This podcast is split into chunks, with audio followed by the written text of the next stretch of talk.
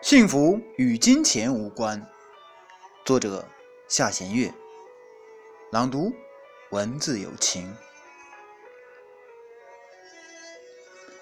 学校附近搬来一家卖板面的夫妇。男人瘦高个，白皙的皮肤，一看就是干净利索的那种。媳妇胖乎乎的，一说话就笑。两口子从早到晚就没有闲着过，忙忙碌碌。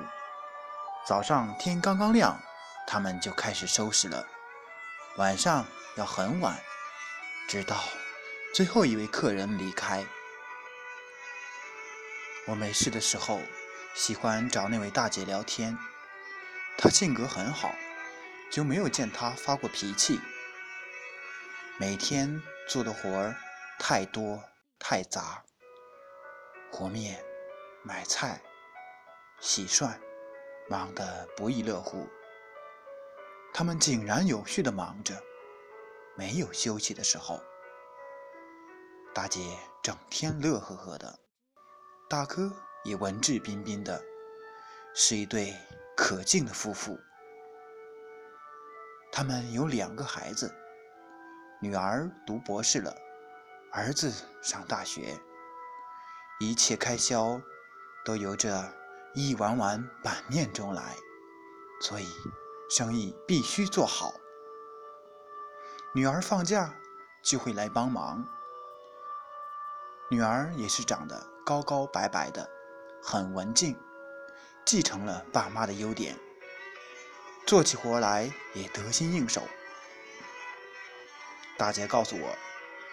孩子从小就给我们帮忙，非常懂事。不来这里帮忙，就会在家洗衣、做饭、打扫卫生，给弟弟辅导功课。姐弟俩从来没有吵过架，姐姐什么事都让着弟弟，弟弟也很疼爱姐姐。父母都没有什么高学问，家庭条件也不好。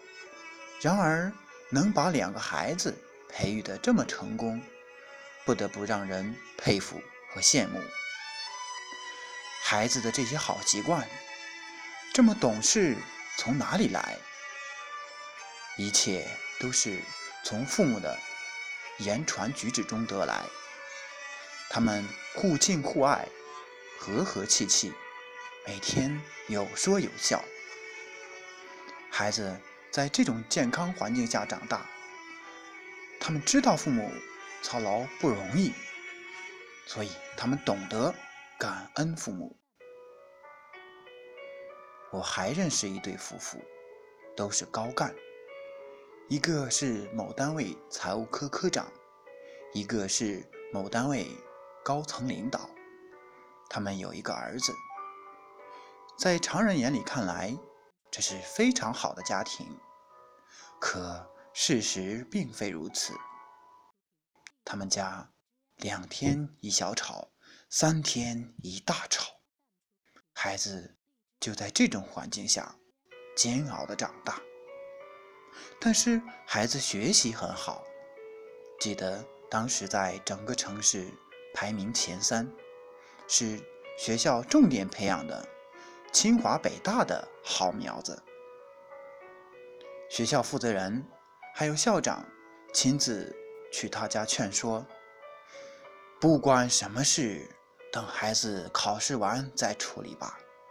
希望你们配合学校，让孩子考上一个理想的大学。这对夫妇，他们当时同意，可学校老师一走。就又继续吵闹，闹得最凶的时候，都动过菜刀，住过医院。孩子在这种环境下，如何静心学习？最终，孩子连本科也没有考上，真的是太可惜了。孩子名落孙山。夫妻俩这下吵得更厉害了，他们相互抱怨，男人日日酗酒，女人夜不归宿。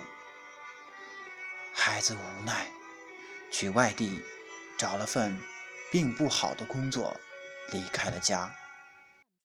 后来，男人酗酒成瘾，深夜死在路上，直到天亮，才有人发现。好端端的一个家，却落得这样一个局面。没有一个人不为这个家而感到惋惜。而这一切都归于夫妇之间不自律、不谦让、太自私。最可惜的是孩子，本来孩子可以前途无量，而现在只能沦为打工仔，影响了孩子的大好前程。从这两个故事看。家庭的幸福与金钱没有关系，而与和谐融洽的家庭氛围有重要关系。作为父母，要以身作则，节俭、勤劳、有爱心，做孩子的好榜样、好老师、好朋友。一个好的家庭需要所有成员来维护，彼此。要懂得包容、忍让，接纳彼此的优点和缺点，互敬互爱，这样才有利于营造一个幸福之家。